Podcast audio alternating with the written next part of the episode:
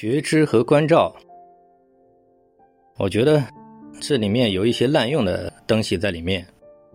反正据我这边多年的反馈，基本上来讲，长期来看，实际的效果反馈还是大多数都不太好，甚至有些人感觉就是就像这个精神好像有点分裂似的，整天觉知关照。那么它的原因在哪里呢？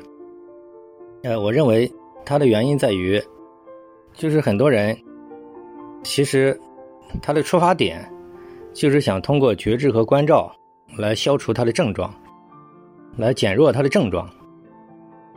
其实这还是一种对症状的一种强化。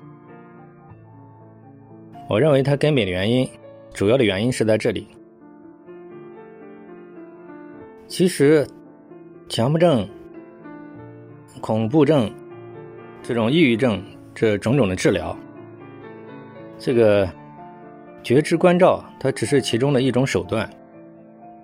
其实它还有一种综合的，比如认知、行为、生活、幸福，解决他的他到底是哪里困住了。其实这些东西，这些主要的东西都需要处理。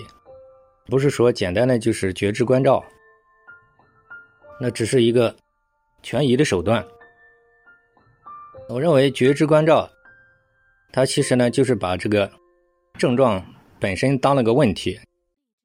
其实他不晓得这个症状，其实它本身并不是主要问题，也就是说，它背后的一些主要的原因才是它主要的问题。